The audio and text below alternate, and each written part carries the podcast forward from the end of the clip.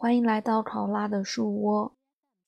今天是水逆的第二天，呃，其实不太想讲水逆这个问题了。就像前两天方丈老师在直播间里面讲的，现在水逆感觉就成了大家一个甩锅，然后一个口头禅啊，随时随地只要发生什么事情就说在水逆，所以好像自己老是讲这个也挺无聊的。本来是不想讲了，但是，啊，我也想，呃，翻了一下前几年，就是偶尔有几年记录过几次水逆，我就想，啊，只是做着纪念吧。然后我可以在这一期节目下面，自己发评论留言，看看我这个水逆期间到底遇到过哪些事情，纯粹是只想分享这个而已。那。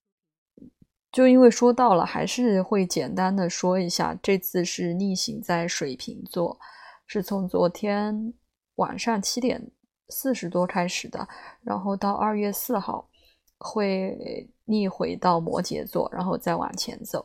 对，所以呢，因为对我来讲，每次水逆其实感受是挺明显的，而且也会感受的比较早，因为我命主星是水星嘛，我是上升处女座。所以之前也其实也分享过好多次，那这次呢，就主要是逆在我的六宫和我的五宫，就是日常工作和喜欢的事情相关的，嗯，所以也有趣啊，就是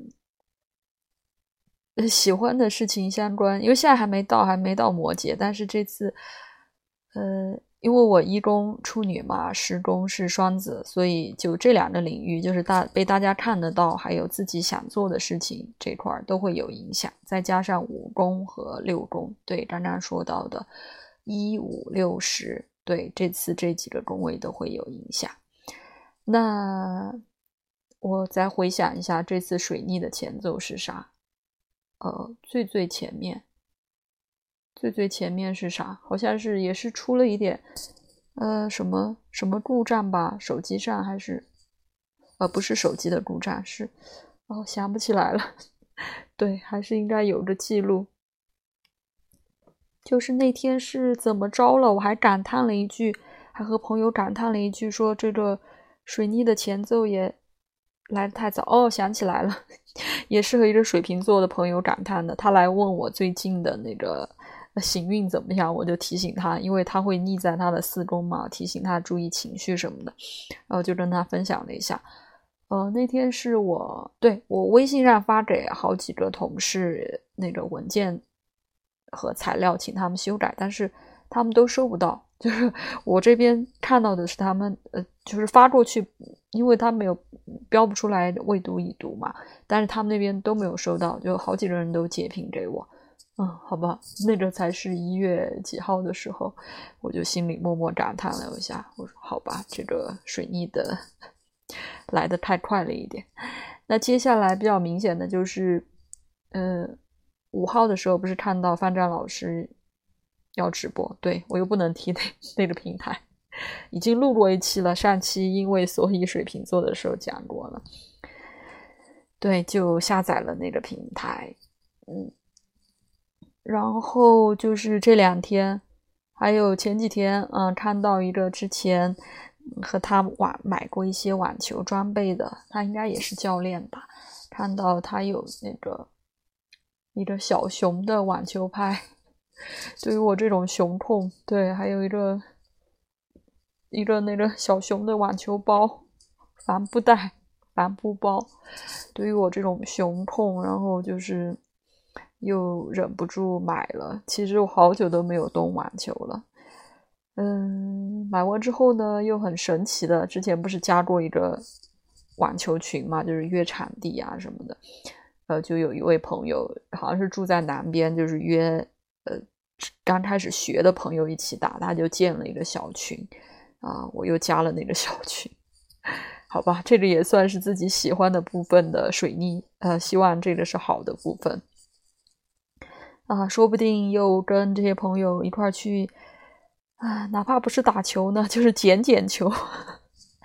在场上实在是动作应该都忘了，就捡捡球应该也挺愉快的。嗯，对，还有什么啊？还有一个就昨天本来有一顿晚饭，其实想撒着小碗不想去的，但是啊犹豫来犹豫去，犹豫半天，觉得去撒着谎好难啊，还要编一大堆理由啥的，算了，还是去吃了吧。嗯嗯，好吧，这次暂时这几天的水逆的经历就是这么多，其实才刚刚开始。嗯，昨天开始到二月四号啊，这次的时间不是太长啊，二十多天。好吧，那就欢迎你也来分享喽。愿意分享的话，水逆期间有没有遇到什么有趣的事情？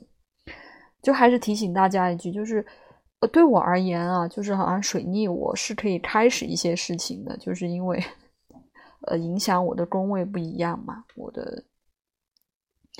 但是对有一些朋友来说，可能。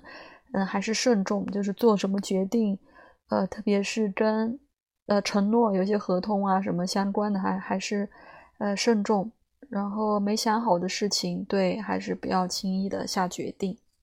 当然，这个还是要具体每个人来具体分析了啊。我们都不提倡一竿子打死，对，也可能是个好的东西。反正我觉得我每次水逆都还是。会有一些新的收获吧，就是可能以前的东西又重新捡回来，嗯，重新就算是折返回来，重新折腾也不是一件坏事。你看我这次说不定网球又能重新拿起拍子去打一打呢。好吧，那就先分享这么多，也欢迎你来分享你的水逆期间遇到的事情。拜拜。